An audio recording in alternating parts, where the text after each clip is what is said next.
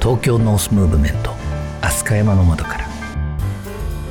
東京都北区飛鳥山。暖炉のある越野光弘さんの部屋には未来を思うさまざまな人たちが遊びに来ます。情熱とアイデアが交錯した素敵なおしゃべり。さあ今夜はどんな話が飛び出すんでしょうか。こんばんは越野光弘です。今週も前回に引き続き城北信用金庫大前理事長にお話を聞いていきたいと思います。前回は理事長が城北信用金庫に入るまでの物語を聞かせていただきましたが今回は城北信用金庫に入ってからのお話を聞いていきたいと思います。理事長が入られたのは2009年ということでしたんで、はいはい、王子信用金庫から上北信用金庫になってましたね。そうですね。と合併をして数年っていう形ですか、はい、いや、多分10年ぐらいは。あ、もうそんなになってましたかね。なかったですか、ね、そうでしたか。まあでも、まだまだ、いわゆる金融界も非常に大変な時期に、まあ入られた、ということだったと思うんですけれども、いかがでしたか？そうですね。まあ、金融機関の経験も、まあ、大学卒業後少しはあったっていう話もしたんですけれども、その後15年ぐらいは霞が関的な感じでちょっと離れていたもんですから、うん、正直わからないところもあったんですが、ただ、問題意識は実はありましてですね、先週あの、サバエのお話を少し、あの、はい、触れていただいたと思うんですが、実はそこでちょっと金融に関しての問題意識の部分がございまして、当時僕らはその国の立場でいろんな経営者さんとお話なんかをしたりして、で、まあ、鯖江市にとっては結構大きなプロジェクトだったもんですから、結構公開ミーティングとかですね、まあ、いろんな形で市長さんも来られてやっていたんですけれども、その時にいろんな会合でですね、まあ、いろんな方と会って名刺なんかも交換したんですが、金融機関の方が全然いなかったんですよね。え？で、まあ、メガネ産業っていうのは、あちらの地域の金融機関にとっては多分、その将来像っていうのは非常に大きなテーマなんじゃないのかなって思うんですが、うん、ほとんどお目にかかることがなくてですね、はい、まあ実はそれが非金融のその問題意識になったりするんですが、はい。はい、いや、金融機関ってそういうことに無関心っていうのはありえないだろうと。うんまあその辺がまあ問題意識にはなっていましたんで、うん、金融機関の現状っていうのは今一つまだその入った頃分からなかったんですが、うん、そういった問題意識だけは持って入りましたね。はい。はい、あの、理事長自身から今お言葉ありましたけれども、いわゆるその信用金庫としての、まあ、本業と言われる部分の金融と、そしてまあ、理長から考えたら、非金融もおそらく本業というふうにおっしゃるんだと思いますけれども、当時の感覚から言うと、本業から離れている、まあ、そうなんです非金融ということですよね。はい。はい。で、そのことを常務、専務の時代からいろいろ本体意識を持って、はい、そして理事長になられたと。こういうことでしょうか、そうですね。今言っていただいた金融の部分っていうのは結構歴史もきっとそれなりにあってですね。その辺は僕は正直わからないところもあるわけなので、まあ最初にそっちをいろいろ言うよりは、まずあんまりやっていなそうな、そういういろんな企業さんの側面的な支援といいますか、販路開拓につながるようなお手伝いとか、そういう方をまず、こう、僕は力を入れようかなというふうに思ったんですね。あの、私たち、この北区地元の人間というのは、えー、王子信用金庫時代からもう長年にわたって、はい、上北信用金庫さんにお世話になってるわけなんですけれども、はいそのおじい様の時代からお父様の時代っていうんですか、その時代っていうのは定期積み金をたくさん集める。はい、そして、それはもちろん無駄遣いをせずに、コツコツと要するに貯めていくっていうことの手伝いをしていただける。そして、そこで集めた資金を本当に額に汗して頑張ってる地域の企業に金融していただけると。まあ、こういうビジネスモデルだったんですよね。だから、その部分っていうのは、もうかなりもうちゃんとしてるっていう前提の中で非金融っていうことですか？そうですね。はい、まあ、あの、時代もあると思うんですね、うん。やっぱり金融自身もそうだし、企業さん自身もまだまだこれからこう成長していかなければいけないというような時代にはですね、うん、まあ、今おっしゃったようなところがメインストリームになるんだと思います。うん、だけど、だんだん戦略の立て方が難しい。まあ社会としてもだんだん成熟してきてっていう時代、ものも結構いろいろあって、選択肢も消費者にたくさんあってっていう時代になってくると、なかなかそれだけではというか、そもそもどうやってこう売っていこうかみたいなところがですね、やっぱり課題になってくると思うんですけれども、ぱりその辺に対しても何かこうお役に立てないと時代とはマッチしないのかなっていうのが、まあ僕の認識だったんですね。はい、あの当時、私自身もそれまでの建設業の、ええまあ、本業っていう部分ですね。はい、言ってみれば、建設と非建設じゃないですが、うん、その建設の部分の旧来通りのやり方に非常にこうなんか壁のようなものを感じてるところだったもんですから、その理事長のおっしゃってる非金融っていう話を、もう本当になんか目から鱗のようにですね、非建設に置き換えることで、そこをなんかこう乗り越えてこれたっていう気がしてるんですね。ですからやっぱりその非建設とか、まあ非金融もそうなのかもしれないですけど、私の理解ではやっぱりそのお客様にこう寄り添うとか、お客様に近づく、そのアプローチの変化っていう部分なのかなっていうふうに私は理解して自分のことをやったんですけど。はい。はい。いや、もうおっしゃる通りだと思いますね。はい。それから、あの、やっぱり金融のサービスっていうのは、例えばじゃあお金をお貸し出しするっていうのは、極めて重要なあのサービスではあるんですが、結構重いサービスでもありますよね。うん、借りた企業様はご返済をしていく。で、それがまあ事業のプランがしっかり合っていればうまくいくけれども、うん、そうじゃなければっていう、そういうなかなかこう難しい世界の部分でもあるわけですね。で、まあ、それはそれであのしっかりとやりながらご相談しながらやっていくんですけれども、えー、日常的なお付き合いでですね、それだけですと正直お客様とこういろんな形での盛り上がりっていうのはですね、うん、作れないんじゃないのかなと思うんですよね。うん、でそういう意味でまあいろんなお話ができた方がいい。今度の新商品売れてますか？みたいなね、売れることについて何か僕らでね、お役に立てることありませんか？みたいな。初期の頃はですね、そういうお声掛けもすごい大事だし、でもまあ声かけるだけではなくて、僕らに多少なりともそれをお手伝いできるような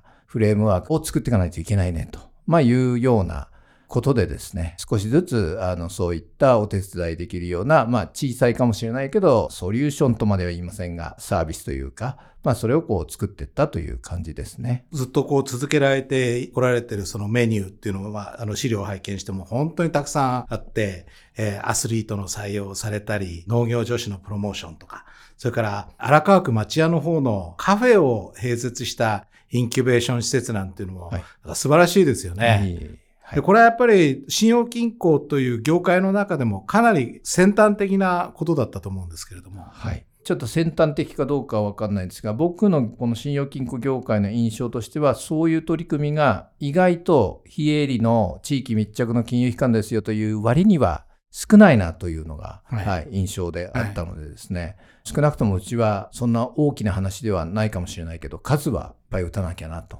いう意識は当時すごくありましたですね。まあ、あの、そういう金庫さんの中での動き、そして金庫さんとしての外へ向けての動きということを続けられている中でですね、区役所の方で観光協会を作るというお話が持ち上がって、はい、それで観光協会の会長をどなたにお引き受けいただくかって言った時に、はい、もうすべての注目が一致して、理事長にお願いに上がったっていうことだったんですけども、これお引き受けいただくにあたってなんかどうでした？大変だったと思うんですよ。いやいやいやいやまあ、でも、北区では観光協会の議論は結構あの前から、うん、あの問題意識お持ちの皆さんもいらっしゃって、はい、まあ、あの、小石野会長も中心だったんじゃないかと思いますけど、まあ皆さんでやるべきだ、でもやるにあたってこういうことはどうしようか、いろんな議論がきっとあって、そういう熟度も少しこう、だんだんできてきたところだったんで、きっとそういう時期だったと思うんですよね。まさに越野会長なんかにもご相談をしながら、どんなことができるかわからないけど、少なくともきちんと金融機関の職員の資源配分をしっかりしようということは覚悟をした上でですね、お引き受けさせていただいたっていう感じでしたかね。ねはい、本当に、あの、物心両面で支えていただいていると言ってもう過言でないわけですけれども、ただ観光協会を作られるにあたって私も仲間に入れていただいて議論もしましたけれども、いわゆるなんか昔ながらの観光協会じゃないんだと。うんうんまあその中にまさにそのさっきの非金融的な